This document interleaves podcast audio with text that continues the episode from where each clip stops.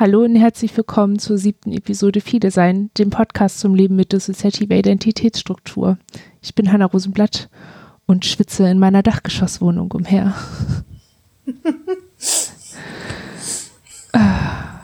und wie immer spreche ich mit René. Genau, den ich im Dachgeschoss wohne, den aber auch ziemlich warm ist. Worum geht's heute?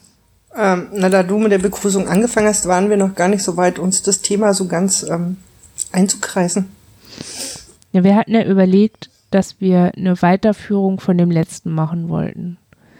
Also wie, was für Folgen das hat, wenn die Zweifel um Diagnose und diese bestimmten Formen von Gewalt, wenn die so präsent sind. So was das, was das für Auswirkungen auf die Selbstvertretung und die Selbstorganisation von Betroffenen hat.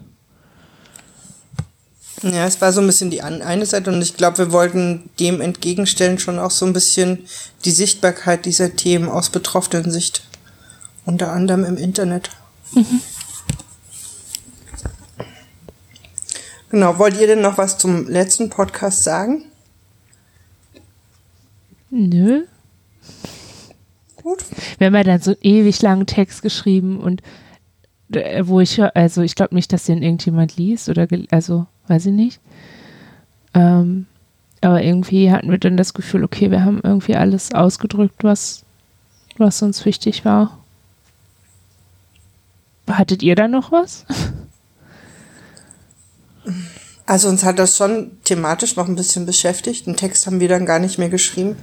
Wir haben noch so mit zwei, drei Menschen drüber gesprochen. Nö, und für uns war das jetzt eher, genau, dass wir heute nochmal weiterreden und vielleicht auch nochmal eine andere Perspektive aufmachen. Mhm. Habt ihr denn bei der, ähm, weil du vorhin diesen, diesen anderen Aspekt ähm, aufgebracht hast von der Sichtbarkeit der Themen im Internet, wollen wir damit anfangen? Da magst du einmal beschreiben, woran du da so gedacht hast? Mm. Naja, das letzte Mal war unser, unser, der, also der Aufhänger des, des Podcasts ja diese, diese benannte, da auch benannte Darstellung und ähm, uns ging schon noch einmal durch den Kopf, dass er, also uns geht das so und ich weiß nicht, ob es anderen auch so geht, dass halt wir ja schon auch eben mit dem Podcast oder eben auch mit den Sachen im Blog versuchen, die Themen sichtbar zu machen, aber eben tatsächlich aus unserer Sicht.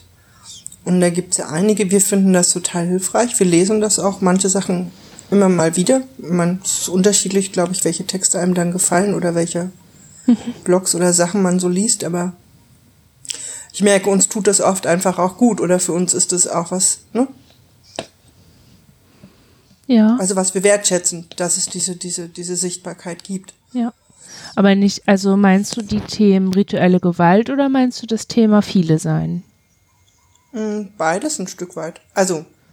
Weil das war ja nicht, worum es in diesem Film ging, ne? Das ist ja irgendwie, ich glaube, da, da also, nee, es überschneidet sich ja ein Stück. Ja, genau. Also für uns ist es oft das Gefühl, dass die Blogs, die wir lesen, weil sie grundsätzlich mit dem Thema viele sein ähm, umgehen, dass da, dass das ja eigentlich auch die Orte sind, wo wir dann auch Sachen zum Thema rituelle Gewalt lesen. Ja.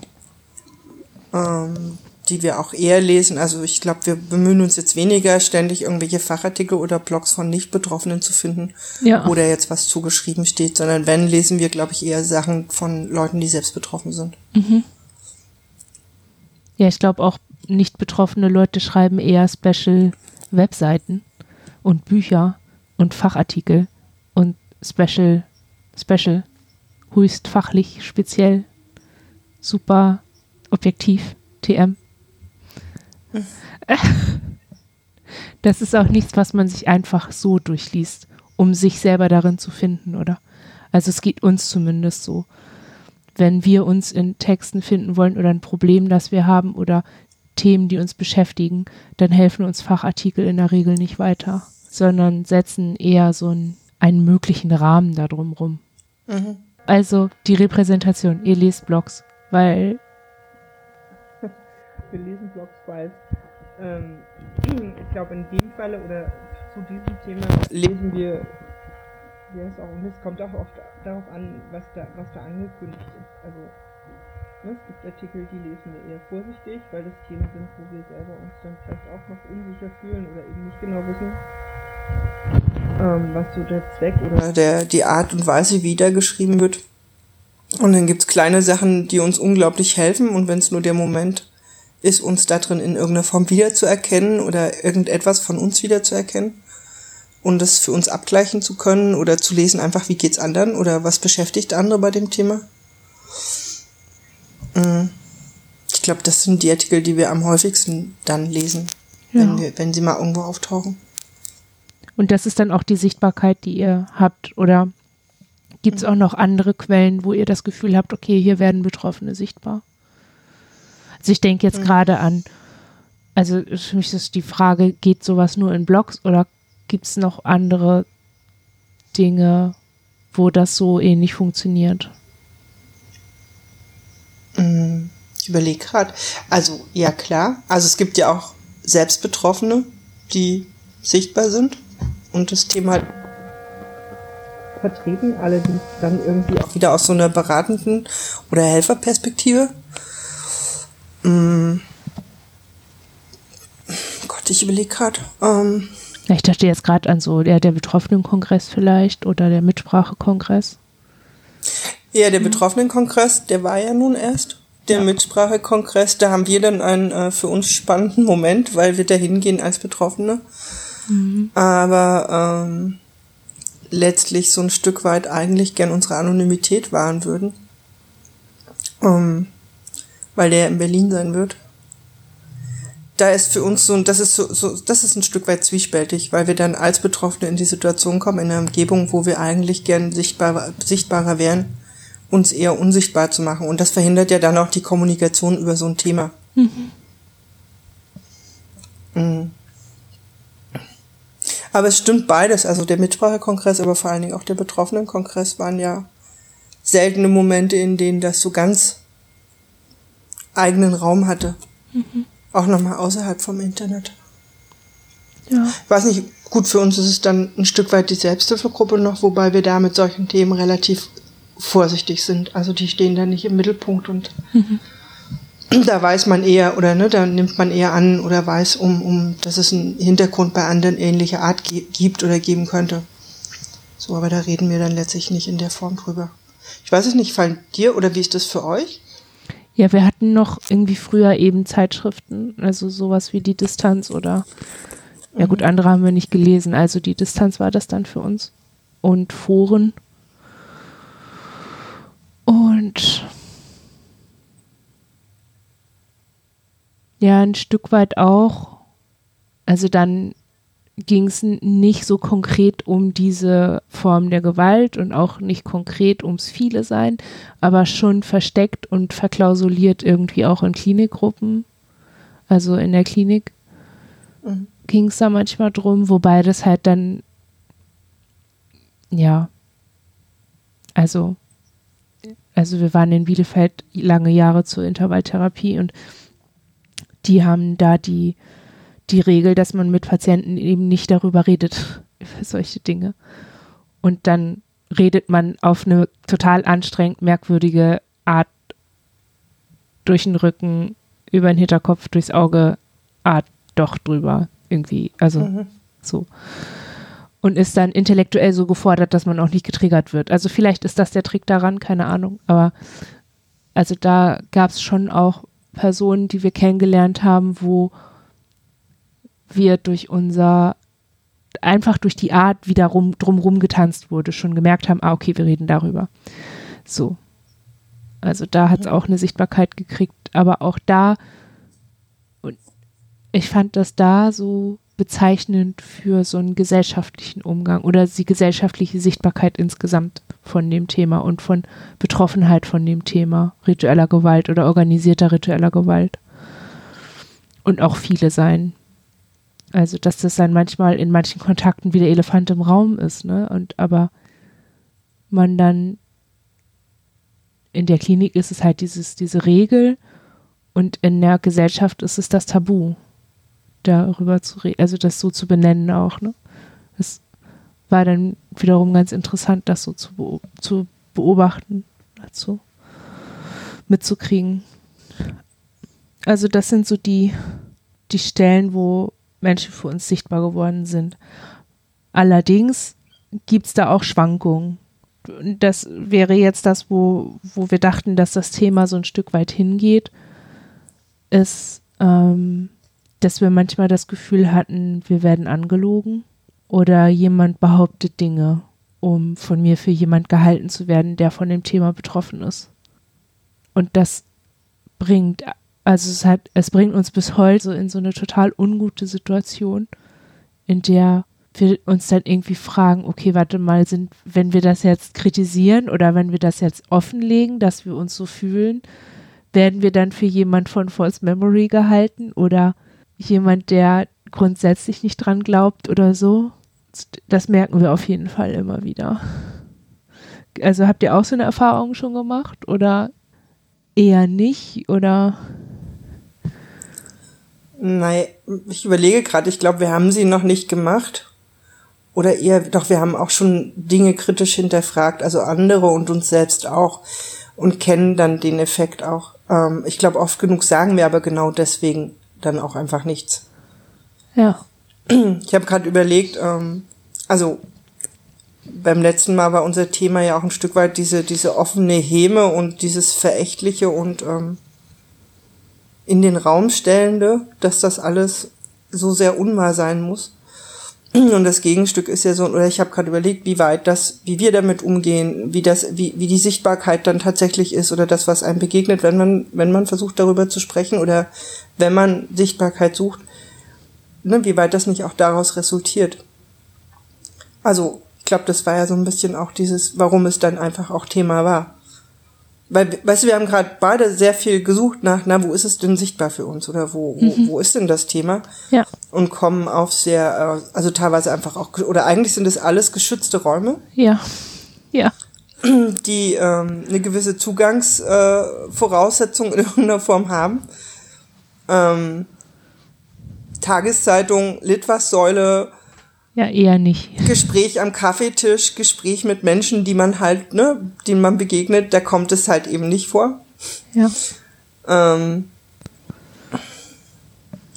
eben halt letztlich in, in Schutzräumen. Und das hat, glaube ich, genau mit diesem Effekt zu tun. Ich glaube, das eine ist halt so ein bisschen, ähm, ich weiß gar nicht, das, was ihr gerade beschreibt, das ist ja auch so ein Untereinander, Umgang untereinander damit. Mhm. Oder? Diese, diese, ja. dieser Verdacht, wenn man Dinge hinterfragt. Ähm, ich glaube, da ist der, also unser Umgang ist zum Beispiel auch unterschiedlich, ob wir mit Menschen zu tun haben, von denen wir nicht wissen oder von denen wir eben wissen, die, ja, die haben damit keine Auseinandersetzung oder keine Berührungspunkte. Und von Menschen, wo wir wissen, die haben da irgendwie irgendeine Auseinandersetzung auch schon mit gehabt. Also selbst da reagieren wir ja oder gehen wir, agieren wir unterschiedlich, wenn es ums das Thema geht. Aber letztlich merken wir oft, wie oft wir halt auch da drum rumkaspern. Mhm. Ne?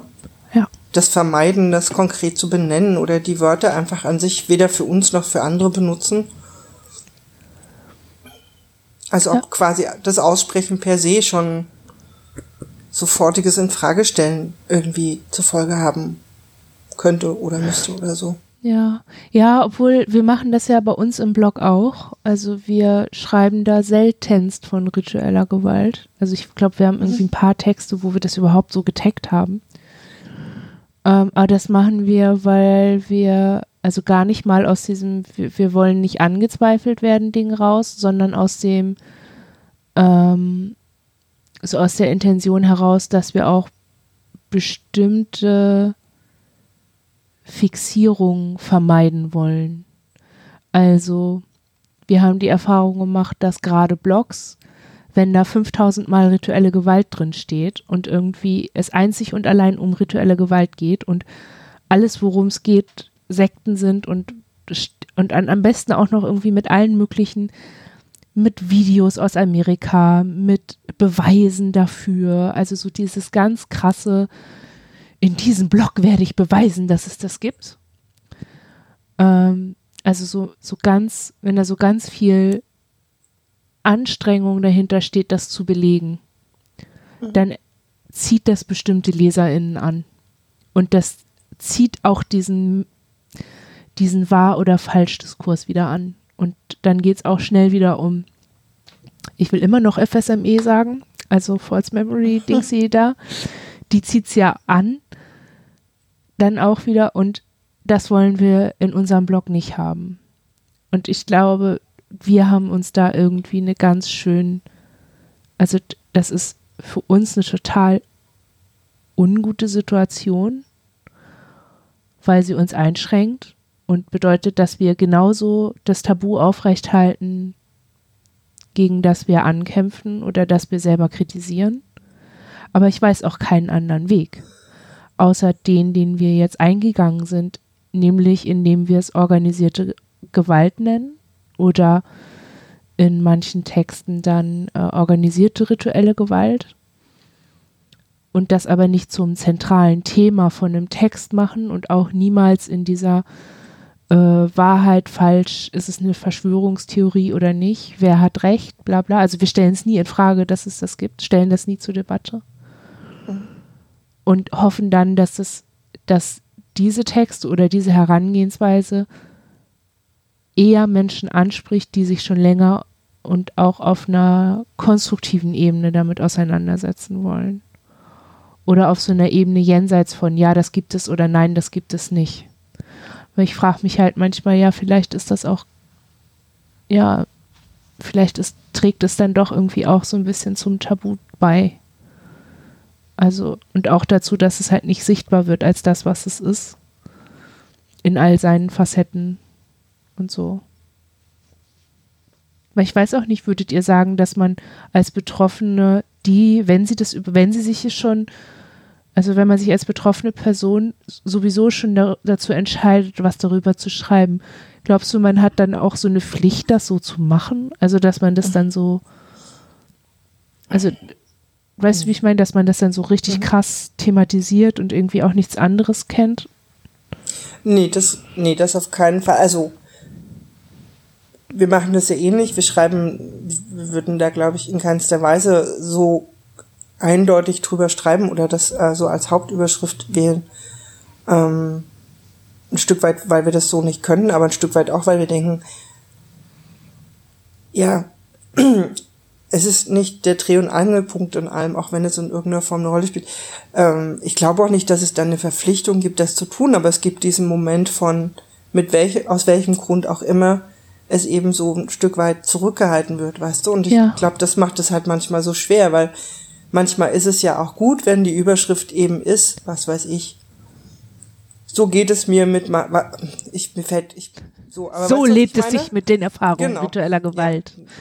Bling, bling, hier exklusiv, special. Texten, aber, ja. ja, aber, ne, ich finde das, also ich fände das schrecklich, wenn das quasi so ein Dauer, einseitiges Ding wäre, aber gibt schon auch Momente, wo ich das auch mal gut finde, wenn, wenn es nicht darum geht, sich das verklausuliert äh, zu entschlüsseln und dann irgendwie ähm, ich glaube, ich weiß nur nicht, weißt du, wo, wo ist die, wo, wo ist das Huhn und wo ist das Ei?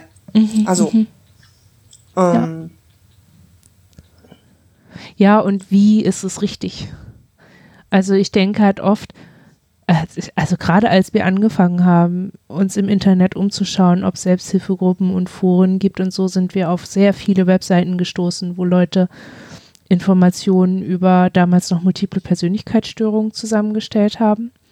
Und richtig aufwendig, also richtig viele Massen von Text und Quellenangaben, halt ganz viel amerikanisches Zeug, aber auch, also so, so irre viel Arbeit hat dahinter gesteckt aber es war dann so aufbereitet mit so einer Fackel, so einer animierten Fackel mhm. an der Seite, so eine komische Schlossoptik.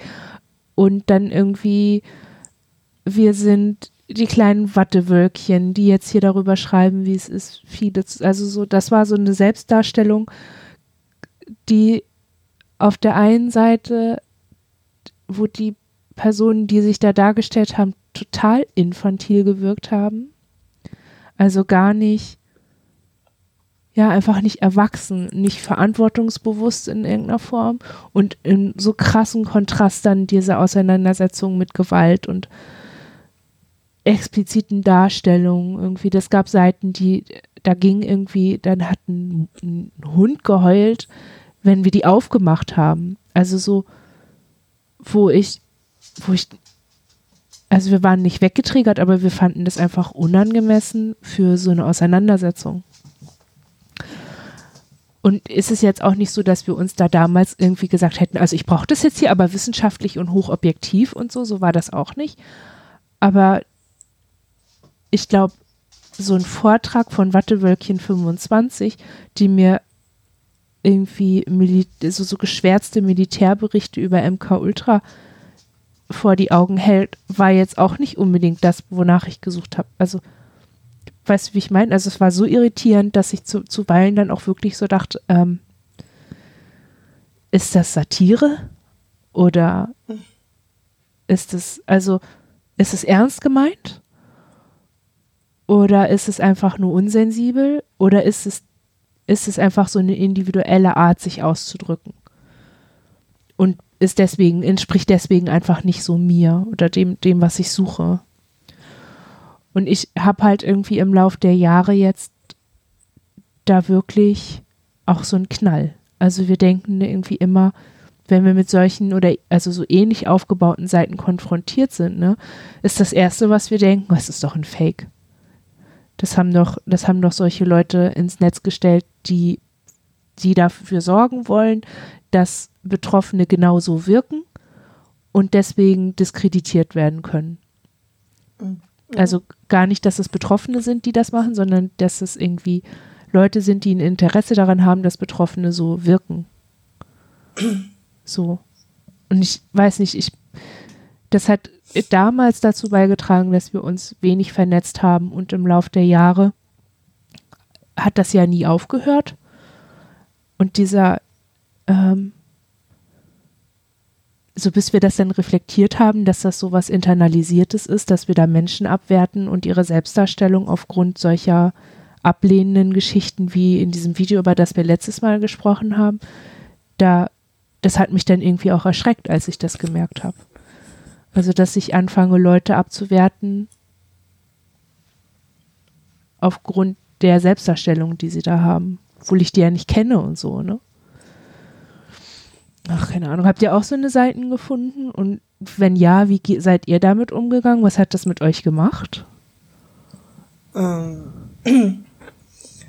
ja, also, also, das eine, was wir gerade dachten, war, es hat sich natürlich auch äh, technisch viel verändert. Also wenn wir jetzt mal beim Internet bleiben, ja. Ne, mittlerweile ist, ist äh, WordPress und Co. Äh, dankbar zu danken. Ähm, ne, es gibt einfach mittlerweile an, an, eine sehr große Vielfalt und auch eine sehr differenziertere Form, solche Sachen irgendwie zu digi also digital darzustellen. Ja.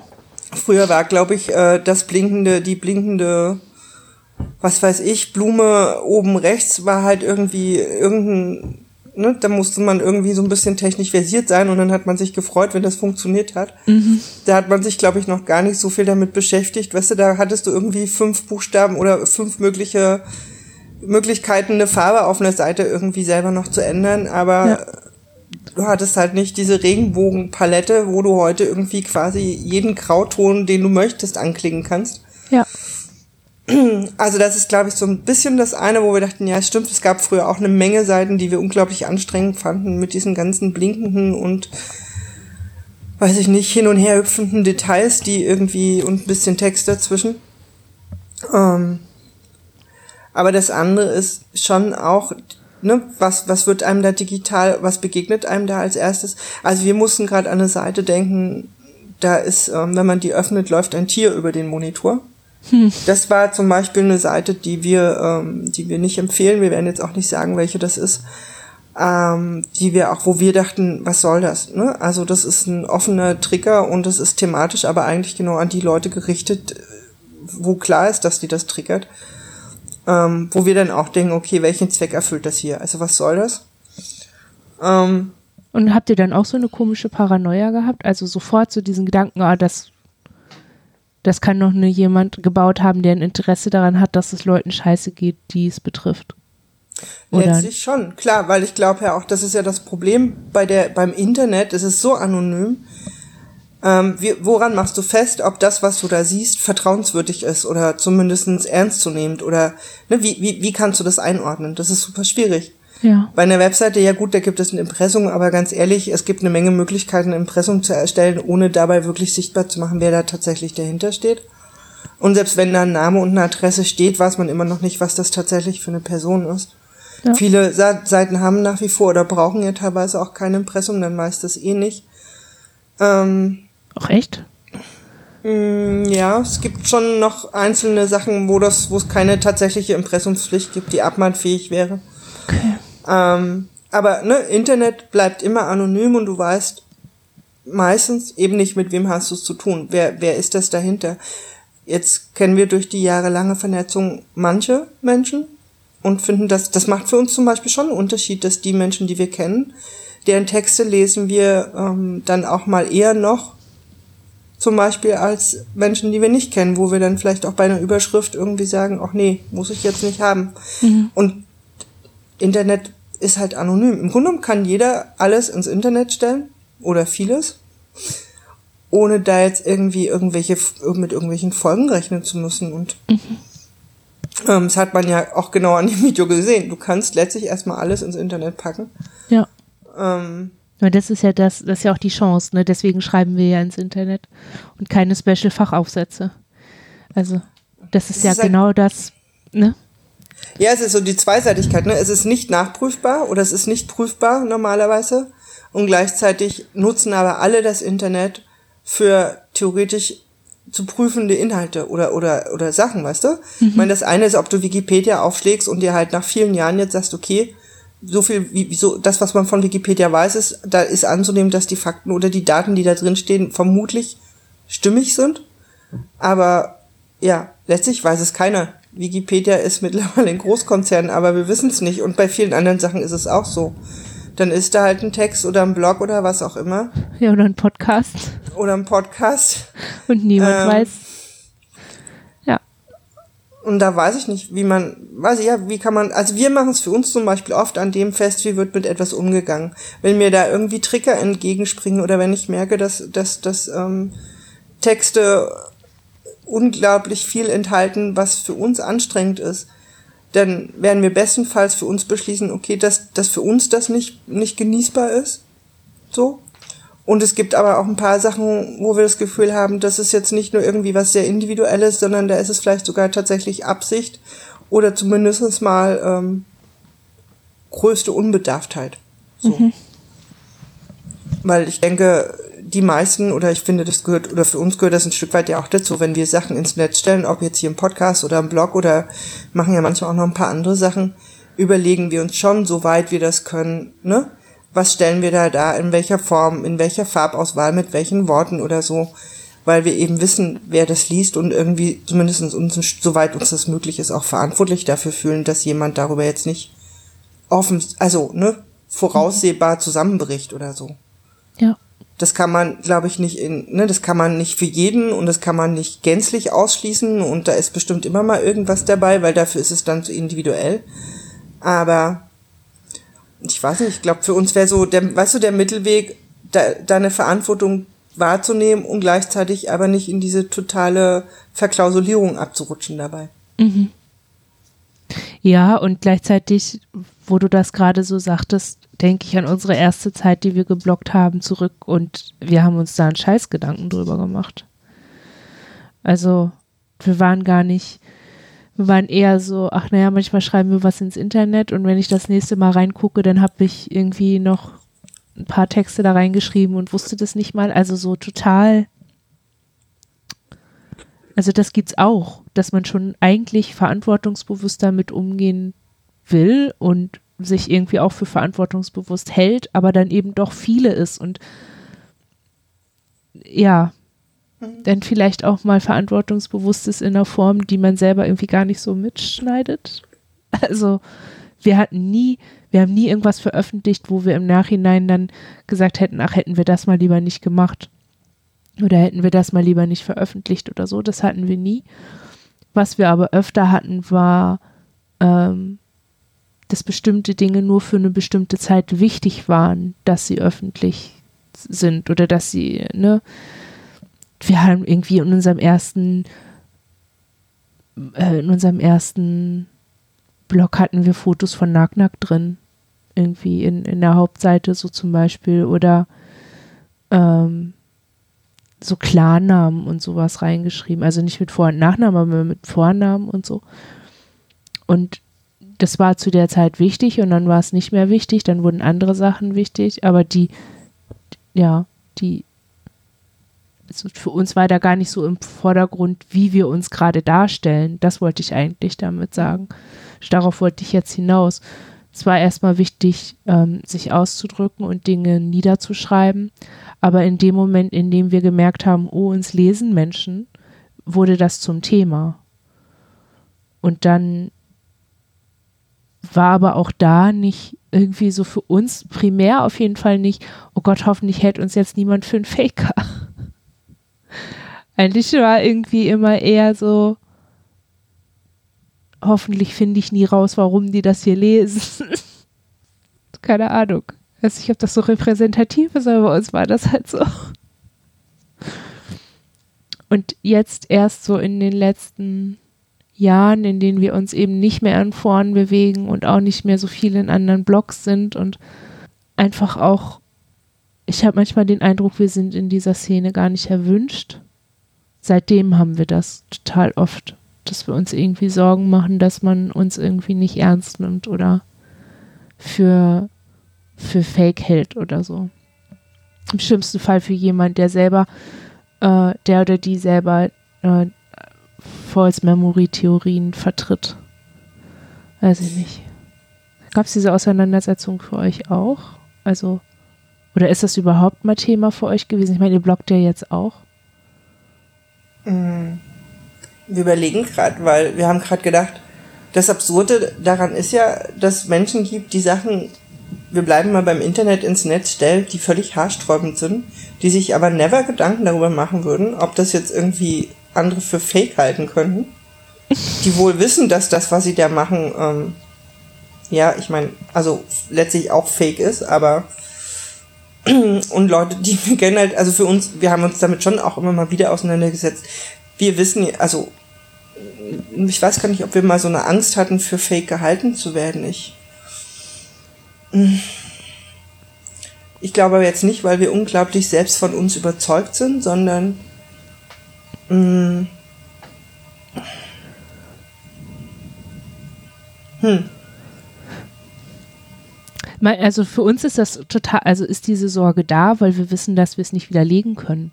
Also wenn du was nicht bist, dann kannst du es nicht beweisen, weil es nicht da ist. So. Also, ne? Das ist das klassische Dilemma. Du kannst nicht sagen, dass du kein Eisbär bist, weil du eben keiner bist. Also, und wenn jemand aber glaubt, du bist einer, dann ist es scheißegal, was du sagst. Und das ist im Internet, glaube ich, auch total verstärkt. Gerade dadurch, dass man überhaupt keinen Bezugsrahmen hat zu anderen. Also, ne? Ja, ich glaube, wir sind, also vielleicht ist es für uns so, dass dadurch, dass wir eben doch im Internet immer mit dem Pseudonym unterwegs sind, ähm, uns das so ein bisschen schützt vor der sehr persönlichen Auseinandersetzung damit, weil wenn, weißt du, dass da, dass dadurch so ein, so ein Abstand nochmal da ist. Mhm. Und wir deswegen so ein ganz persönliches, uns könnte jemand für Fake halten, oder so eine, so eine Beschäftigung damit für uns so nicht stattfindet, weil. Aber ich, ich glaube, vielleicht fällt es uns auch schwer, in die Richtung zu denken, weil wir grundsätzlich ja jedem unterstellen würden, dass er eine gewisse Ehrlichkeit mit dem hat, was er, was er von sich darstellt. Weißt du? Ja. Also wir, wir, wir hatten schon damit, oder also wir hatten auch, wir hatten sogar im realen Leben schon damit zu tun, dass es eine Situation gab, wo wir uns sehr sicher waren, dass das, was da gezeigt, gesagt und in den Raum gestellt wurde, definitiv so nicht stimmte. Und dass da eine Person was für sich in Anspruch genommen hat, was einfach nicht stimmen konnte. Und ja. haben damals schon gemerkt, in dem Moment, ja genau, was machst du denn dann? Weil mehrere Menschen im Umfeld davon ausgegangen sind, dass das aber wohl stimmt und dass diese Person A viele ist und eine bestimmte Form von Gewalt erlebt hat und dann stehst du da und merkst irgendwie, dass das kann hinten und vorne einfach nicht stimmen. Und das wird da von jemandem benutzt, um ein anderes Ziel zu erreichen.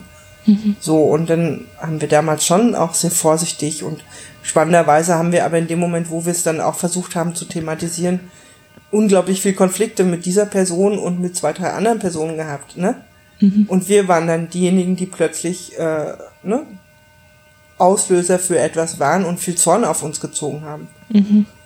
Ähm, also da gab es das so und da fanden wir das für uns auch schwierig, jemandem zu unterstellen, dass das so nicht stimmt, was er da tut und sagt. Aber ich meine, irgendwann kommst du ja auch an so einen Punkt, da musst du dann drüber sprechen. Ja. Weil es irgendwie, also wenn jemand irgendwie in seinen vier Wänden sitzt und vor seinem Laptop Sachen vor sich hinschreibt, wo ich mir denke, ja, das ist das eine, aber wenn das Einfluss nimmt auf andere Menschen, geht's halt eben nicht mehr. Also so dann. Ich meine, das tut's ja auch, wenn jemand was in seinen Computer schreibt. Ja. Ich denke gerade an all die ganzen Forenkriege und die ewig langen Beiträge, die wir äh, sowohl als Admin, als, also als Admine in zwei Foren, als auch in, als ganz normale teilnehmende Person irgendwie mitgekriegt haben. Das war immer wieder, jemand hat einen Zweifel geäußert und dann ist die ganze Situation explodiert. Dann, also dann ne, war da Misstrauen, dann war äh ne, und die Person, die das Misstrauen dann geäußert hat, musste gehen in manchen Fällen.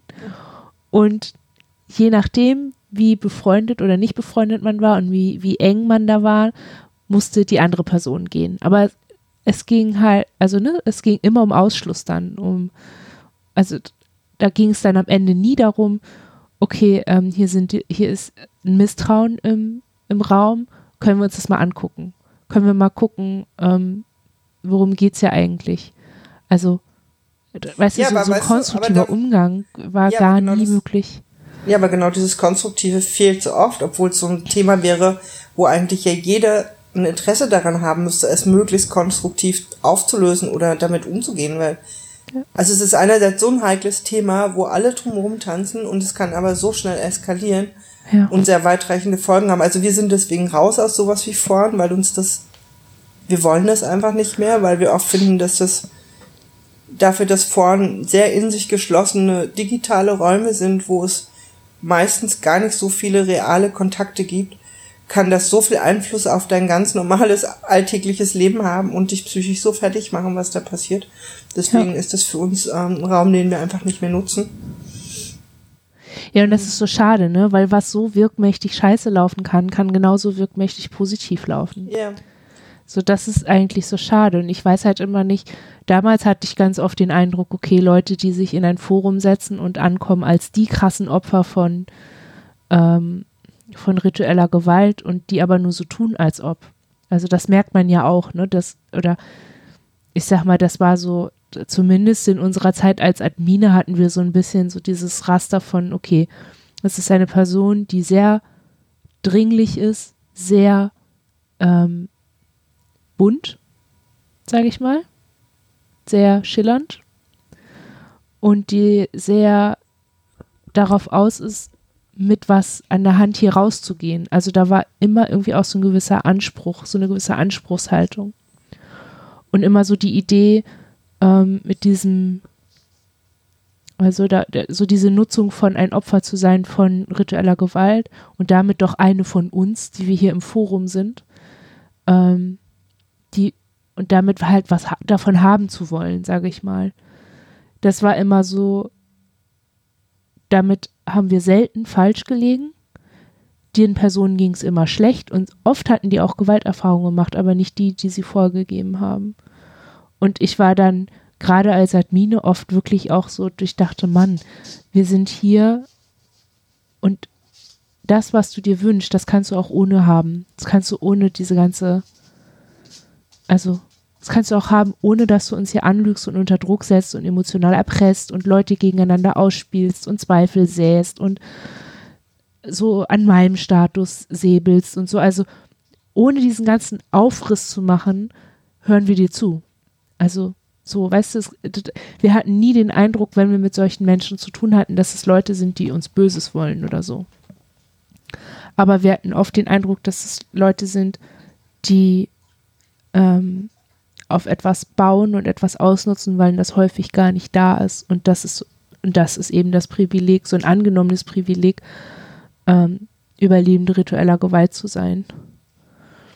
Weißt ich war da irgendwie damals oft wirklich verletzt und auch schnell anmachbar, sage ich mal.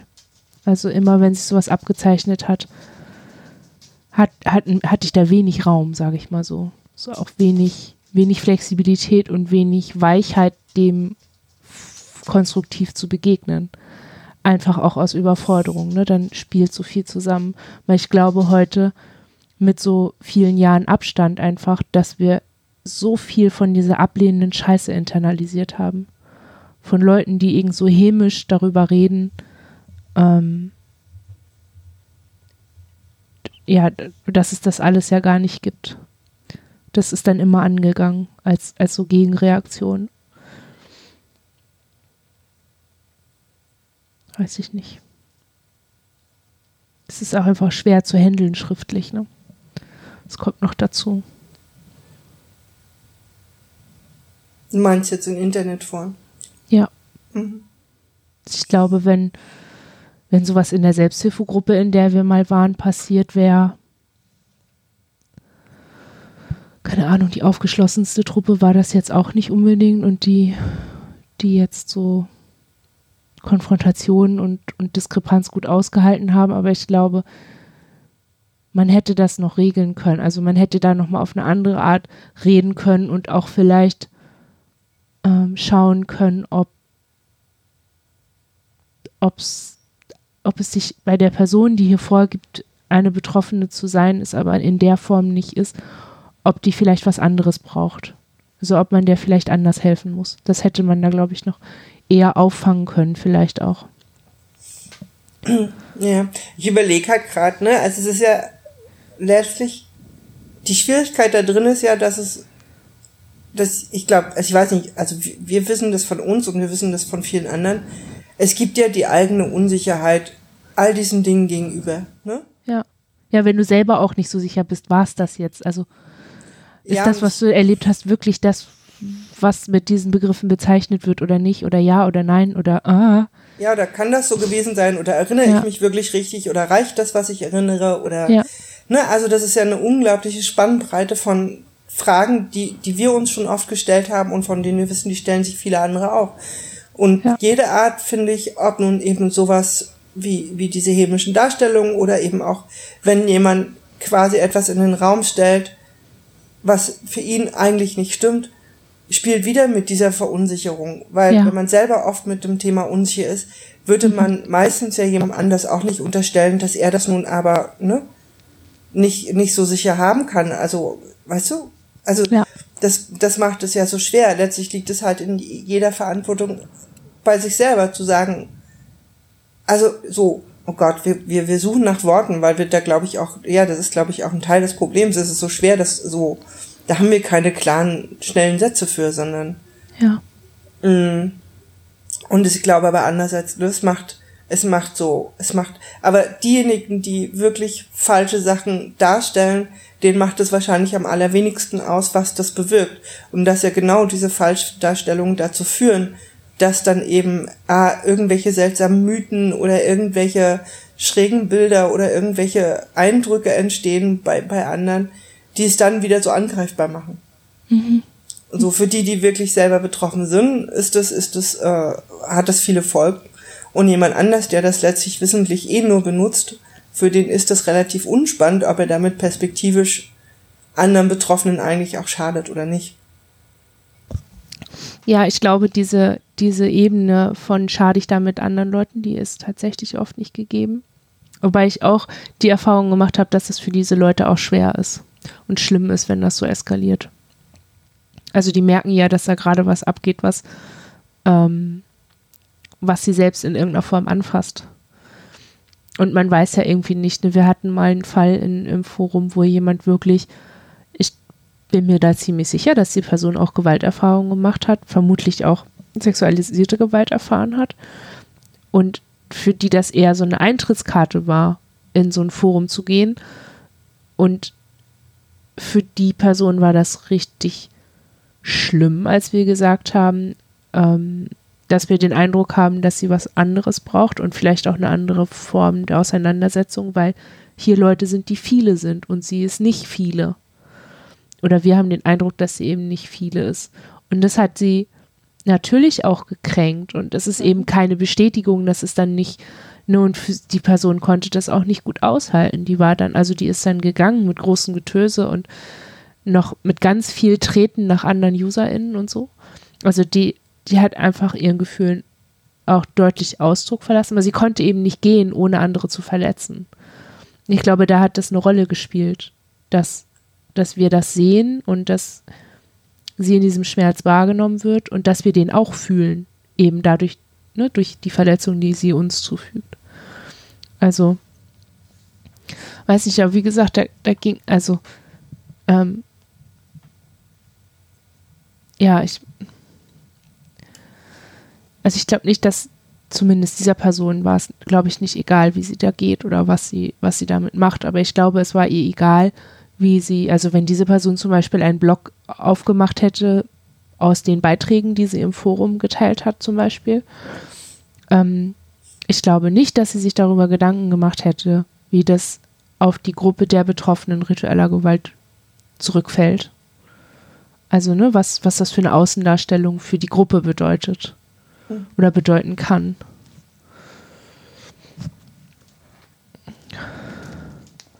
Speaking of, also das finden wir dann zum Beispiel auch total oft schwierig, so als Einzelperson zur Stellvertreterin einer Gruppe gemacht zu werden.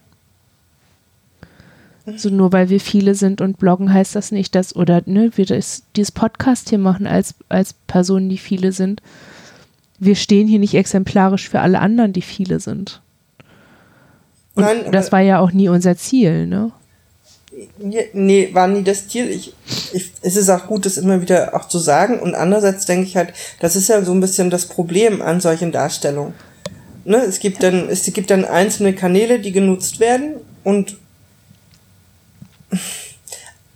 ich glaube, egal wohin du schaust, es, oder ich meine, es gibt auch Menschen, die sich tatsächlich den Anspruch erheben, stellvertretend für andere zu sprechen, aber ähm, letztlich ist ja alles, was irgendwo auftaucht, wird halt auch in irgendeiner Form wahrgenommen und hat halt einfach eine Auswirkung. Ja. So.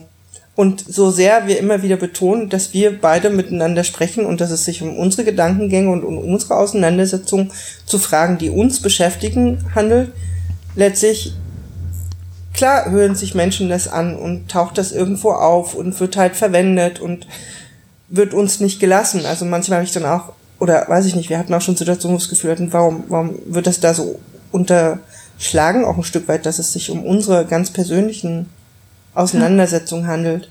Die ja, mit diese, diese Seite, wo wir nicht richtig zitiert wurden, ne? Ja. Ja. Ähm, ist so ein Stück Dilemma, ne? Jeder hat irgendwie ja. die Verantwortung, finde ich. Also, das auch jemandem anderen nicht zu nehmen oder das halt dann auch tatsächlich sich an so ein paar, weiß ich nicht, Regeln zu halten. Also so eine, weiß ich nicht, ein Internetkultur war mal eine Weile so ein, so ein Wort, was dafür mal wieder auftauchte. Aber ich finde schon auch, gibt ja auch eine Kommunikationskultur, so. Mhm. Ähm, und andererseits geht es uns ja auch so, dass wir Texte lesen, wo wir natürlich auch wissen, die hat eine Person geschrieben. Und trotzdem ist es für uns dann eher das Thema und wir vergessen das schon auch mal, dass das aber eben auch eine Person ist oder ein Blog von jemandem bestimmten und so bei uns geht's aber an vielen Ebenen, ne? für uns ist es halt vielschichtiger und, und dann ist die Einzelperson, von der der Text kommt, gar nicht mehr, ne, den haben wir dann vielleicht gar nicht mehr so im Blick oder das trennt sich auch manchmal so ein Stück weit voneinander. Mhm. Ich meine, was man sicherlich unterscheiden kann, ich gerade bei False Memory ging es ja darum, wirklich sehr aktiv gegen Darstellung in die Welt zu setzen. Und ähm, da waren ja, ne, das war ja sehr zielgerichtetes Handeln, oder was heißt war, war es gut. Das ähm, ist ja sehr zielgerichtetes Handeln und lässt sich durchaus unterscheiden von anderen Dingen. Also ich finde, das ist schon mal sowas, das kann man gut abgrenzen von anderen Sachen. Ja. Das ist vielleicht der Vorteil der False Memory Bewegung, dass man sie immerhin erkennt. Das ja. macht es jetzt nicht besser, aber so, da kann man zumindest sagen, okay, das lässt sich so ein bisschen eingrenzen oder, oder, oder, ne, da, da merkt man zumindest, womit man es vermutlich zu tun hat. Ja. Mm. Ja, das so, das ist ja das ähm, Interessante, dass sie diese Graswurzelbewegung, die die Selbstvertretung von Menschen, die viele sind, ja letztlich auch ist irgendwo, dass die ihre Macht daran hat, dass sie überwiegend eben in Blogs passieren oder auf privaten Webseiten, also auf Erlebnisberichten. So was heute der Tagebuchblog ist, war vor 10, 20 Jahren die Webseite, wo jemand eine, einfach aufschreibt, wie er oder sie funktioniert oder was für Erfahrungen sie macht, wie die Therapie ist und so. Also da war ja und ist ja bis heute nicht der Drive hin, so wir wollen in die Hochglanzmagazine, wir wollen in die ins Fernsehen und so. Klar, das gibt's auch und es gibt's immer mehr. Es gibt Filme und so und Dokumentationen, aber es ist halt bei weitem nicht die Art Auftritt wie bei Popstars zum Beispiel oder bei, also, ne? Man kann jetzt eben nicht davon sprechen, dass es, dass es eine Personengruppe ist, die das Rampenlicht sucht auch wenn das ja gerne unterstellt wird. Das wird uns ja auch schon unterstellt, irgendwie, ähm, ja, keine Ahnung, unser Geltungsbedürfnis zu erfüllen und irgendwie bestätigt zu werden von den Massen, indem wir einen Blog machen, das am Tag irgendwie x-mal aufgerufen, also, also überhaupt nicht im Verhältnis dazu aufgerufen wird und dem überhaupt nicht entspricht, so. Aber ich denke da, das ist eben der Unterschied, ne? Und das dockt so ein bisschen an das an, was ich ähm, in, in der letzten Episode gesagt habe. False Memory macht ihre Medienauftritte für sich selbst. Also die Leute sollen gar nicht selbstständig denken. Die sollen glauben, sie denken selbstständig, indem sie glauben, was False Memory verbreitet. Aber wenn jemand eine Webseite liest, in dem jemand, der viele ist, einfach ähm, den Alltag teilt oder Erfahrungen teilt oder Erlebnisrealitäten beschreibt oder so, dann geht es nicht darum, dass jemand was glauben soll. Da geht es darum, dass jemand teilhaben können soll und darum, dass eine gewisse Sichtbarkeit entsteht oder dass bestimmte Dinge einfach auch ausgedrückt werden und gesagt werden. Aber da geht es halt nicht darum, dass jemand glaubt. Also primär ist das zumindest mein Eindruck bei den wenigsten Webseiten, die jetzt online sind und die wir kennen haben, also die von vielen gemacht sind, haben wir den Eindruck, da steht jemand und schreit nach Bestätigung oder danach irgendwie, ähm, ja, das nächste große Ding zu machen, um berühmt zu werden als Überlebende ritueller Gewalt. So, weiß ich nicht. Du hast es gerade Graswurzelbewegung genannt. ähm, ja. Und das stimmt. Also das ist gerade in dem Bereich äh, sehr typisch. Ne? Also es ist oft eher klein ist, ja. eher in so einem ja, in so, in so, auf so Ebenen stattfindet, ja, wo das halt, ja, eben was Graswurzeliges hat. Während andere, ähm, mhm. in anderen Kontexten das halt versuchen, sehr laut und sehr, äh, weiß nicht, äh, brachial zu machen. Mhm. Mhm. Ich überlege gerade, ob das ähm, eigentlich ein positiver, also mir, für mich ist das, glaube ich, ein Aspekt, der uns daran schon auch gefällt. Weil da gehen wir auch immer wieder hin. Ne? Wir lesen eben nicht äh, große, laute, schreiende Webseiten, Zeitungen oder sonstige äh, Darstellungen dazu, sondern wir gehen eigentlich genau zu diesen kleineren Sachen, weil uns die, glaube ich, auch vertrauenswürdiger erscheinen. Aber mh, hm, ich frage mich gerade, ob das so ne, ist das jetzt, ist das ein positiver Aspekt oder ist das eigentlich ein Ausdruck dessen, dass da was fehlt? Weil wenn es dieses sehr viel lautere gäbe, wäre dann was anders? Also wenn es eben nicht mehr nur Graswurzeln wären, sondern Wälder, ne, wäre wär, wär, wär die Sichtbarkeit, würde, würde das was bewirken, würde das was verändern? Erstmal glaube ich, dass man genau dieses Bild ein bisschen mhm. umdrehen muss. Und zwar glaube ich, dass das eine Grazwurzelbewegung ist, weil noch so viel drauf rumgelatscht wird. Also weil noch so viel Druck ist, dass keine Bäume wachsen können. Also ich glaube nur, dass eine sehr feste, stabile Grasnarbe wachsen kann und vermutlich auch an manchen Stellen schon gewachsen ist. Ähm, und ich glaube, was dann anders wäre, wären, wäre die Umwelt und wäre der gesellschaftliche Kontext, in dem überhaupt über Gewalt und Betroffenheit verhandelt wird und auch seelische Folgen davon, in dem vielleicht auch über psychisch, also psychisches Stigma vielleicht gar nicht mehr da wäre, dann wäre das so eine mhm. Baumbewegung oder so eine Waldgeschichte. Aber im Moment sind die Gegebenheiten gar nicht dafür da. Beziehungsweise es verändert sich noch, aber mh, mm, ich glaube eben, dass ein so ein negativer Dorn eben genau das ist, was ich vorhin als so Paranoia bezeichnet habe so ein Gedanke, ich könnte reingelegt werden und das ist eine reale, also das eine ist ja, ich könnte reingelegt werden von Personen, die Schwierigkeiten haben und die glauben, als Opfer ritueller Gewalt aufzutreten, dass viele ist, würde dabei helfen, das zu kriegen. Und dann gibt es aber eben auch noch diese, diesen Einfluss von Menschen, die da was davon haben, wenn Menschen, die betroffen sind, so dargestellt werden als jemand, der lügt. Und jetzt habe ich den Faden verloren, weil der Hund gerade reingekommen ist. Aber ich dachte gerade noch mal, ähm, es ging ja im weitesten Sinne darum, was wäre, also ne, was anders wäre, wenn das so ein, wenn das eine ganz etablierte ja. Geschichte wäre. Ähm, ich glaube, dass unsere Gesellschaft als Ganzes heiler wäre, wenn sie das anerkennen könnte und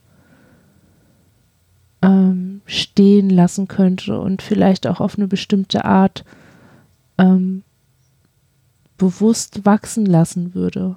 Weil dass diese, diese Form der Gewalt oder das Viele Sein an sich ähm, so angezweifelt wird, das, das kommt ja aus was, das kommt ja aus gesellschaftlicher Gewaltkultur und aus so einer gewissen, aus so einem realen Mangel einfach auch. Ne? Also wie oft hast du es mit Fakern zu tun, die einfach dringend was brauchen und sich das so, ja, das eben so versuchen, ne?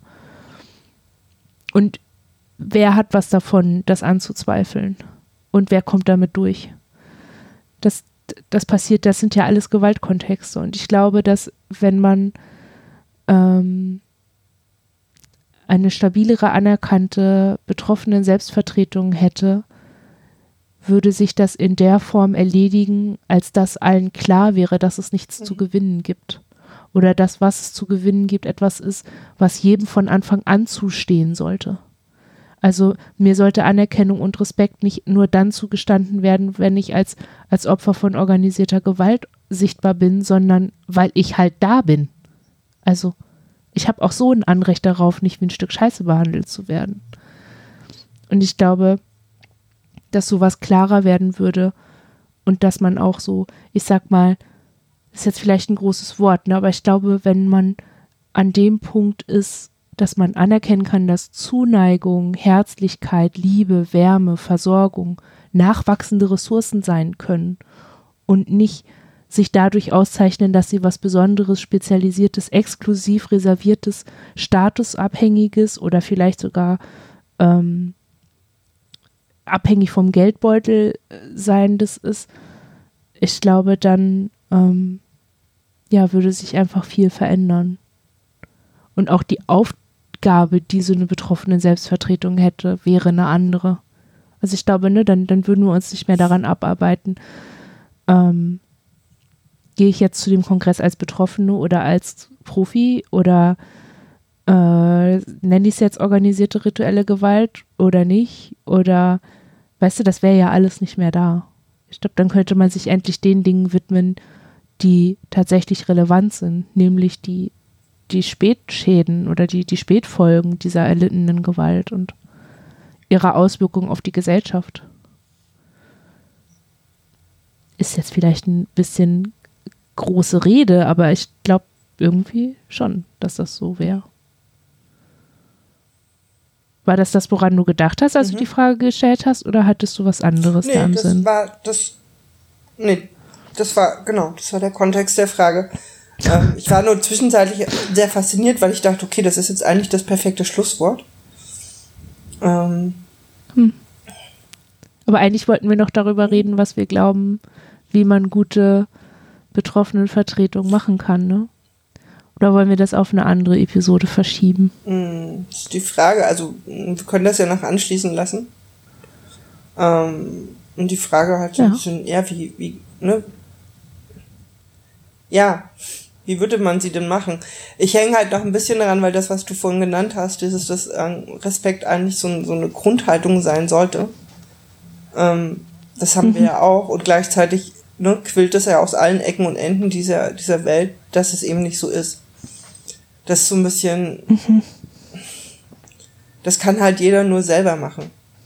Und ich finde, das, das kann theoretisch mhm. jeder. Also, ich glaube auch nicht, dass es Gründe gibt, warum man diesen Respekt nicht haben könnte.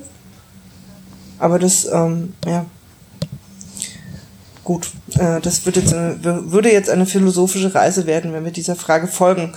Ähm, zurück zu guter Betroffenenvertretung. Ja, ist die Frage. Ich glaube, eine, eine, eine gute Betroffenenvertretung letztlich gibt es viele andere, wobei ich gerade denke, es gibt ja im, im Bereich sexualisierte Gewalt, gibt es ja Betroffenenvertretungen. Und so die den besten, ich sag's jetzt mal so ein bisschen flapsig, den besten Ruf haben die jetzt auch nicht unbedingt. Ähm, wo ich mich dann frage, will ich das? Also würde ich das wollen? Ähm, irgendeine Art von Aufbau, der äh, letztlich, ja, möchte ich mich da irgendwie, ne, möchte ich mich damit beschäftigen, dass die Art der Darstellung meiner Themen irgendwie auf eine, in einer Form geschieht, die ich eigentlich nicht so toll finde. Mhm bevorzuge ich dann vielleicht doch. Es ist ja, so ein bisschen nur. Ich, ja? Also mag. Ich meine, einerseits wird man, werden wir mit unseren Themen in diesen Selbstvertretungen nicht oft benannt oder sehr wenig. Ähm, andererseits bin ich da jetzt gar nicht so böse drüber, weil auch da manche Sachen so sind, dass ich denke, nee, muss ich jetzt eigentlich nicht mit, also möchte ich jetzt auch nicht mit einbezogen werden. Mhm. Ist dann die Frage, geht es anders? Also Ja, ich habe immer so ein bisschen die Idee, gerade heute habe ich einen Artikel darüber gelesen, wie die Auseinandersetzung zwischen Behinderten-Dachverbänden und Behindertenbewegungen ist. Also, ne, das ist ja, das eine ist die bürokratische Struktur, die möchte, dass behinderte Menschen selbstständig leben können in dieser Gesellschaft und das andere sind unorganisierte oder eher flach hierarchisierte Gruppen, die mit spontanen Aktionen oder losen Strukturen ähm, fürs gleiche Ziel kämpfen und wie oft die sich in den Haaren haben. Genau deshalb, weil die Dachverbände häufig träge sind und ja, es dann viel um Status geht, um so, ne? Dann hast du dieses Machthickhack drin, dann bist du Vorsitzender oder Vorsitzende von so einem Riesenverein, kriegst deine Kohle und, und dann daneben sitzen die Leute, die eben keine Kohle kriegen und selbstständig alles machen, also selbst und ständig und ohne Kohle und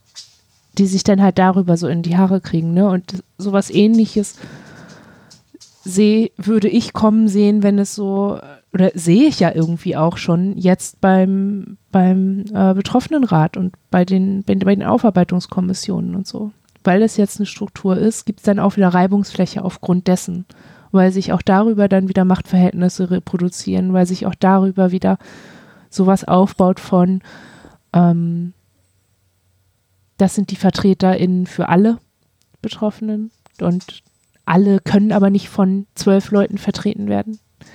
Und also so ne, entlang der Grenzen, die diese Strukturen haben, entwickeln sich immer wieder Konflikte und ich glaube, die sind häufig auch gar nicht konstruktiv.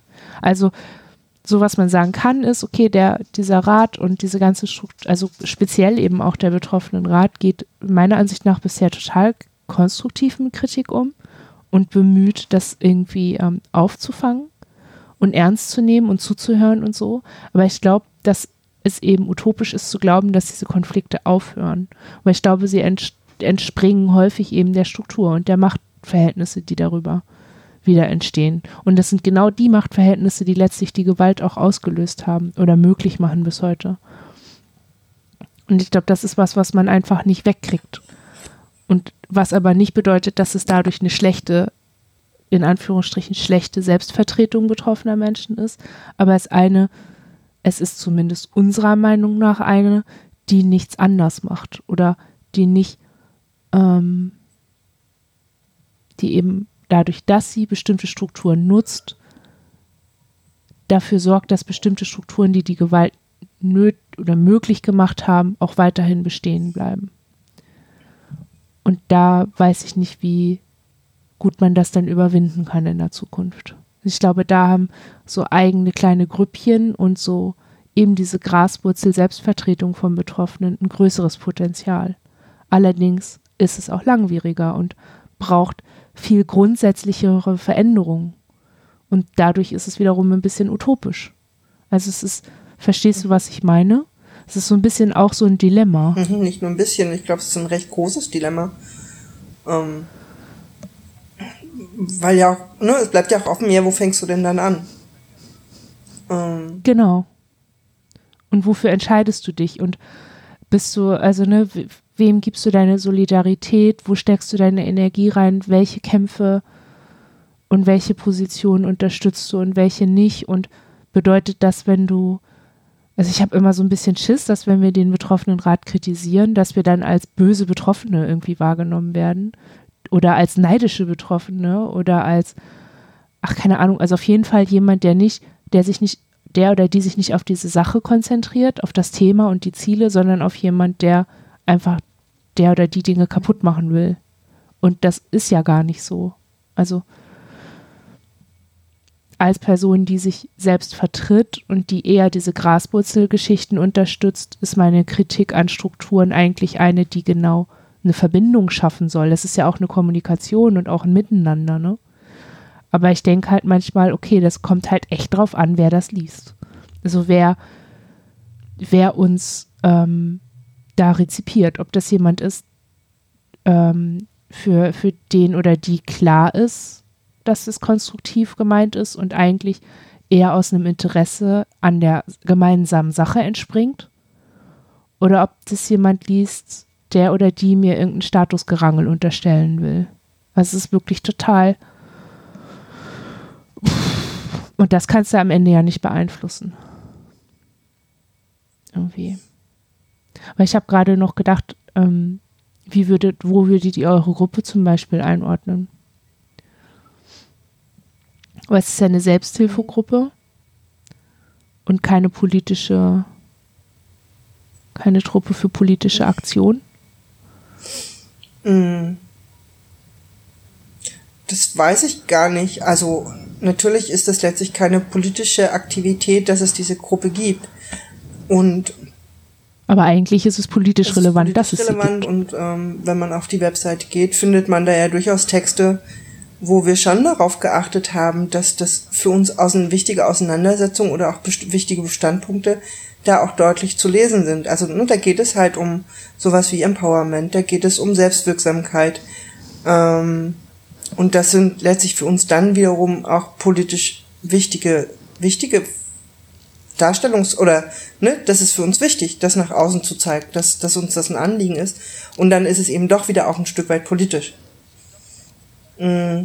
Und man kann gerade in der Selbsthilfe, ne, es gibt manche, die sagen, ja, Selbsthilfe ist quasi die Ersatzleistung, weil es an anderer Stelle von anderen nicht geleistet wird. Das finde ich halt, das finde ich schade und das, das sehen wir jetzt auch nicht so. Ähm, für uns ist Selbsthilfe halt eben immer auch eine Form von selbstorganisierten Strukturen, ähm, die auch eben selbstbestimmt sind und trotzdem, ähm, ne, und oder mhm. gerade deswegen dann auch Raum lassen, wirklich selber sehr klar zu definieren, was, was, was soll da, ne, wofür soll da Raum sein? Und das alles sind für mich dann wiederum auch politische Handlungen. Für, da ist dann die Frage, in welchem System findet es statt? Ähm, mhm. Ich bei uns, oder wir haben uns halt jetzt schon auch darüber unterhalten, ähm, ne, auf, auf dem Mitsprachekongress zum Beispiel sichtbar werden wollen. Das ist jetzt an verschiedenen Punkten irgendwie erstmal gescheitert, aber da ging es eben auch um, um eine Sichtbarkeit in einem, in einem bestimmten Kontext.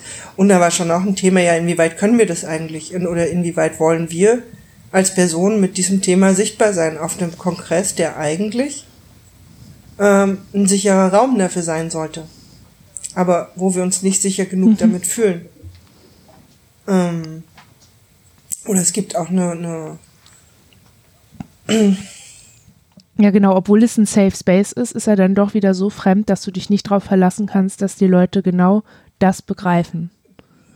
Und du kannst dich auch nicht darauf verlassen, dass sie, ähm, dass sie wegen der Sache da sind und nicht wegen sich selbst. Ja, und das ist, ähm, ich finde, dann lässt sich eben doch wieder zu wenig Raum.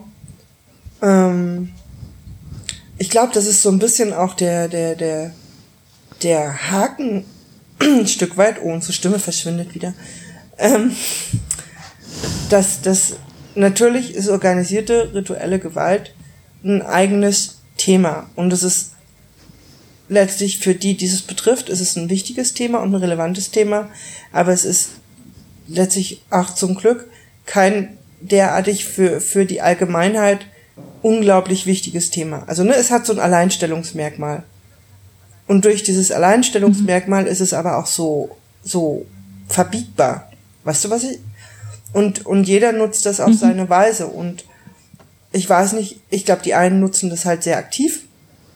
Und an anderer Stelle weiß ich eben nicht, dann würde ich mir halt zum Beispiel wünschen, dass damit aktiver umgegangen würde. Dass mir vielleicht, ja natürlich, äh, weißt du, es ist, äh, jetzt kommen wir wieder dahin, wo wir das so schwer finden, weil das so sich auch letztlich tatsächlich ja in sich widerspricht. Ähm, wir wollen zum Beispiel, ne, ich, an manchen Stellen wären wir gerne sichtbarer und tun es dann nicht, weil wir genau davor Angst haben, sichtbar zu sein. Und mit etwas verbunden zu werden, mhm. was eben ja auch Nachteile haben könnte. Und gleichzeitig bewirkt das eben mhm. dieses unsichtbar bleiben und dieses nicht, nicht da sein. Und das macht wiederum eine Vernetzung oder ein, ein, ein, eine Auseinandersetzung unglaublich schwierig oder verunmöglicht sie halt letztlich sogar auch. Und es dreht sich so da drin. Mhm. Und ich weiß nicht, was die Lösung dafür ist. Mhm. Ein selbstverständlicherer Umgang mit dem Thema, der es einfacher macht und der gleichzeitig aber berücksichtigt, dass es halt vielleicht auch was braucht. Ne? Also, dass da auch was Schutzwürdiges ist, mit dem man eben auch umgehen muss. Mm, mhm. Das wäre für mich, glaube ich, so ein bisschen die Definition von guter Betroffenenvertretung. Also dieses eine Ausgewogenheit zu finden zwischen der Selbstverständlichkeit im Umgang und gleichzeitig einem, einem Schutz, der da drin aber eben auch stattfindet. Mhm. Mhm. Viele, ich meine, es bleibt, ne, es ist ein Special Ding, selbst bei der Vertretung. Ich meine, nun ist sexualisierte Gewalt nur ein Teil oder eine Teilform von Gewalt, die in diesem Kontext stattfindet. Und die Selbstvertretung für oder ja. die, die, die Betroffenenvertretung für sexualisierte Gewalt ich weiß es nicht, mein Eindruck ist schon, dass sich da auch ein Stück weit abgegrenzt wird zu Betroffenen von zum Beispiel organisierter ritueller Gewalt, beziehungsweise werden da einfach Grenzen gezogen, die irgendwie wichtig sind, aber die gleichzeitig eben auch einen Ausschluss herbeiführen. Weißt du, was ich meine? Die Vertretung dieser Betroffenen ja. gilt dann halt eben auch nur bis zu einer gewissen Grenze. Oder es ist so, ja, warum eigentlich? Also warum kann man das nicht ähm, einschließen und trotzdem eben auf die unterschiedlichen Formen, also warum kann man ne, trotz der notwendigen Abgrenzung da nicht auch einen Zusammenschluss herbeiführen? Warum muss man sich da in der Form dann mhm. eben doch wieder von abgrenzen? Und gegen wen grenzt man sich da eigentlich ab? Ja, und manche ordnen diese Abgrenzung dann auch noch als sowas ab wie, ähm, ja, das ist so schrecklich. Ich will jetzt, ich will das auch nicht durch meine weniger krasse oder umfängliche oder anders gelagerte Betroffenheit relativieren oder so. Das kommt ja auch noch mit dazu. Hm, das kommt noch. Dass, dass dadurch ja, ein Stück weit, aber ich finde, das könnte man auch relativ abgrenzen. schnell wieder aufheben, indem man eben, ich meine auch, weißt du, ganz ehrlich, selbst sexualisierte Gewalt stellt ja eine Begrenztheit dar, die es in der Form nicht gibt. Sexualisierte Gewalt findet nicht in ja. einem einzigen Kontext statt. Es gibt so viele Kontexte, wo diese ja. Art von Gewalt stattfindet und es gibt so viele zusätzliche Bedingungen, die gegeben sein können, um, um, um, um, um ne? In diesem, in diesem. Ja, und sexualisierte Gewalt hat nicht ja, nur damit aber, zu ne, tun. Ne, aber es scheint, ja, aber es scheint einfacher Gewalt. zu sein oder es, ich weiß es nicht, vielleicht ist es da ja auch manchmal das ja. Problem, dass bei sexualisierter Gewalt alle genau ein Bild im Kopf haben und die, und die Vielfalt da drin auch ja. nicht gesehen wird. Vielleicht, ne, ist es sogar dasselbe Problem, es scheint uns nur irgendwie komfortabler als unsere Situation. Es ist auch so ein bisschen, ähm, das glaube ich auch so ein bisschen hin, ein, in ein historisches Problem, weil ähm, sexualisierte Gewalt als Thema war schon immer so ein Single-Issue-Ding. Also, ne, dann ging es um Vergewaltigung in der Ehe, um Vergewaltigung, um das, was man sexuellen Missbrauch benennt, sexualisierte Gewalt in der Familie. Das war über die Jahre immer so Ne, dann poppte das auf, dann poppte das auf, dann wurde dieses Gesetz verabschiedet und dieses. Und man hat so viele kleine Einzelthemen bearbeitet. Und dass man das dann heute unter dem Oberbegriff sexualisierte Gewalt zusammenfasst, ist schon mega Ding. Aber ich frage mich halt manchmal, gerade Betroffenheit von organisierter Gewalt, egal ob die jetzt ähm, noch rituelle Gewalt mit ein, also noch mit drin hat, oder ob es da ähm, um organisierte Gewalt geht, die mit Drogen zu tun hat, zum Beispiel, oder Waffenhandel oder Menschenhandel oder so. Ähm, das muss doch eigentlich klar sein, dass das nicht nur etwas damit zu tun hat, dass TäterInnen diese Ge Gewalt sexualisieren, sondern auch damit, dass eine ökonomische Komponente mit reinspielt, dass es um Macht insgesamt geht. Also das sagen ja auch immer ganz, es ist ja bei jeder Single-Issue-Kampagne ist es ja immer mit drin. Es geht um Macht und es geht um vielleicht auch um Frauenverachtung oder um Adultismus und, und, und, und, und. Verschiedene Diskriminierungsformen, aber es geht immer um Macht, die Gewalt ermöglichen. Und ich glaube, genau das, was du beschreibst, diese Trennung und diese Abgrenzung schon unter den Betroffenen selbst, ist ein Spiegel dessen. Ist genau vielleicht auch so ein Symptom für den Wachstumsprozess der Auseinandersetzung oder vielleicht auch der dieser politischen Bewegung.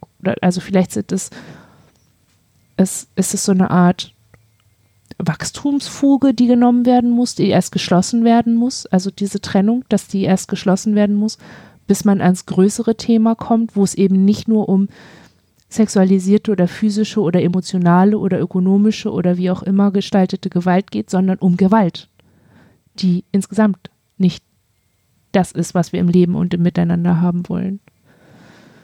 Deswegen wäre für mich so, also ich weiß nicht, wie gut wir das machen, aber das ist so was, was für uns ja sehr wichtig war in diesem, dieser Entscheidung fürs Leben nach dem Ausstieg. Wir wollen ein Leben ohne Gewalt. Und da sind wir vielleicht auch für manche Menschen irgendwie zu hoch, zu weit, zu utopisch, keine Ahnung. Aber wir wollen uns halt nicht nur dafür einsetzen, dass Menschen keine sexualisierte Gewalt oder organisierte Gewalt mehr passiert, sondern ich, wir wollen, dass niemandem Gewalt angetan wird oder dass die Gewalt, wie wir sie jetzt gerade in unserer Gesellschaft haben, so eingebettet bleibt, wie sie ist. Aber vielleicht ist das das, wo die Bewegung insgesamt erst noch hinwachsen muss. Und was eine gute Selbstvertretung heute ausmachen würde, wäre für uns in dem Fall dann das immer wieder auszudrücken. Dass es eben nicht nur um diese eine Form geht, sondern um alles. Diese eine Form und ich dachte gerade, weil du eben, ich hatte gerade so einen Aufkleber im Kopf, keine Form von Gewalt gegen keinen Menschen, egal welcher geschlechtlichen was auch immer. Weißt du, weil ich glaube, das ist ja die andere Seite dazu, dass Gewalt nicht nur in seiner Form untereinander abgegrenzt wird, sondern dann ja auch noch an Geschlecht und auch in den Opfern. Äh, zum Beispiel festgemacht ja. wird und äh, das ja genauso absurd ist. Ja, oder eben auch an Performance. An oder um den, um den Kreis zu schließen an Performance. Und das ist ja das, was uns damals so erschreckt hat oder wir heute noch irgendwie erschütternd an uns selber finden, wenn wir dann eben mit jemandem konfrontiert sind, dessen Verhalten uns den Gedanken aufmacht, das ist ein Faker. Das ist jemand, der uns anlügt. Das ist auch ein gewaltvoller Übergriff, diese Einordnung. Da nehme ich mir die Deutungshoheit über das Verhalten von einer anderen Person. Das ist nicht okay. Aber es ist da und es passiert in mir und widerspricht völlig dem, wie ich Menschen begegnen will. Also es ist entgegen meiner Entscheidung. Ne? Ich glaube, aber genau das zu diskutieren und auch wirklich radikaler darin zu sein, solche Dinge anzusprechen und zu ähm, vielleicht auch zu fordern. Ne? Das ist ja, das hat Paulines in ihrem Text ähm, zu, diesen, zu dieser Skeptiker-Geschichte auch so gut formuliert. Ähm, wir müssen der Realität ins Auge sehen, dass es Falschdiagnosen gibt. Wir müssen der Realität ins Auge sehen, dass es Fehler gibt, dass es Menschen gibt, die faken. Es gibt Falschanzeigen. Und der Diskurs, den wir darüber haben müssen, sollte aber nicht von Leuten bestimmt sein, die was davon haben, dass das so ist, sondern davon, dass wir uns überlegen, hm, wo kommt das denn her? Und was können wir machen, dass wir mit solchen Menschen umgehen, ohne dass es für andere Menschen bedeutet, nicht anerkannt zu werden oder dann noch mehr um Ressourcen kämpfen Vielleicht zu müssen. Vielleicht ist aber auch das zum Beispiel ein Problem, dachte ich gerade, weil du sagtest, mit solchen Menschen, und das beinhaltet ja wieder irgendeine Form von Feststellung. Wer sind denn solche Menschen? Weißt du? Ja. Und das, das Eben. letztlich ist dann wahrscheinlich der andere Ansatz, wie gehen, wie geht jeder unter, wie wird mit den Themen dann letztlich am Ende wirklich umgegangen, weil du es halt von Mensch zu Mensch eigentlich nicht kannst. Ja. Das war übrigens der Grund, weshalb wir keine Foren mehr machen. Wir vermissen das wirklich sehr, uns auch austauschen zu können. Aber wir sind es leid, auf eine bestimmte Art sein zu müssen und bestimmte Themen auf eine bestimmte Art behandeln zu müssen und behandeln lassen zu müssen, nur um anerkannt zu werden als Person, die diese, die tatsächlich betroffen ist, die tatsächlich einen Leidensdruck hat, die valide ist in dem, was sie von sich gibt. Das, also eine Person sollte sich verhalten dürfen, wie sie sich eben verhält und wie sie sich verhalten kann in der Situation, um angenommen zu werden in dem, was sie schildert. Ja, und um eine Auseinandersetzung damit finden zu können. Würde ich jetzt noch ergänzen und fast genau. sagen, eigentlich, das ist jetzt wirklich ein gutes Schlusswort. Ja. Mhm. Wollen wir es dann so stehen lassen? Und uns rausquatschen? Ja. Wir können uns rausquatschen. Weißt du, was ich gerade noch dachte oder vorhin schon dachte? Jetzt hatten wir ja schon von so vielen Blogs und Seiten gesprochen. Wollen wir vielleicht aufrufen, dass Leute unter dieser Episode das teilen, ihrer ja, Seite? Also sehr gerne. Dann wir könnten, also wir hatten das schon mal probiert, glaube ich. War das mit euch oder mit den Sommers? Wir hatten das schon mal versucht, dass Leute sich melden, aber damals hatten wir noch nicht so viele Hörerinnen. Meinst du jetzt, dass Leute, die selber Blogs oder andere Sachen gestalten, ihr eigenes dort veröffentlichen oder dass jemand auf etwas hinweist, was er spannend findet? Oder beides? Beides. Ja. Also ich fände, ich weiß nicht, ob ich Forenkultur noch, weiß ich nicht, da müssen wir uns persönlich nochmal in Zäsur begeben, ob wir das wollen. ob wir Foren nochmal ähm, promoten wollen, aber Blogs auf jeden Fall gerne. So private Seiten. Weil was so ein bisschen aus der Mode gekommen ist, sind so Blogrolls. Mhm. Das war ja früher immer so, wie man dann von anderen gehört hat. Aber ähm, seit man die Inhalte dieser Seite überprüfen muss, machen wir das auch nicht mehr so. Ja, aber als Kommentar Vielleicht ja, und vielleicht ja auch mit einem Satz dazu, was oder warum man das jetzt empfiehlt. Also. Ja. Also, und äh, man kann das auch als Begründung wäre dann an der Stelle auch, ja. äh, ich mache das. ich mache das und ich würde mich freuen, wenn es Leute lesen. Oder, ne, oder ich möchte hier Teil, also ich möchte hier Teilhabe ermöglichen oder so. Also es muss nicht, ich habe hier stundenlang ähm, großartig recherchiert für diesen einen Text über rituelle Gewalt weil ich ein super toller Journalist bin. So muss das nicht sein. Reicht für uns dann auch. Hier, ich habe einen Blog gemacht. Ja, oder zu einem Thema dort geschrieben. Okay. Ja. ja. Dann? Gut. Dann bis zum nächsten, bis zum nächsten Mal. Tschüss. Tschüss.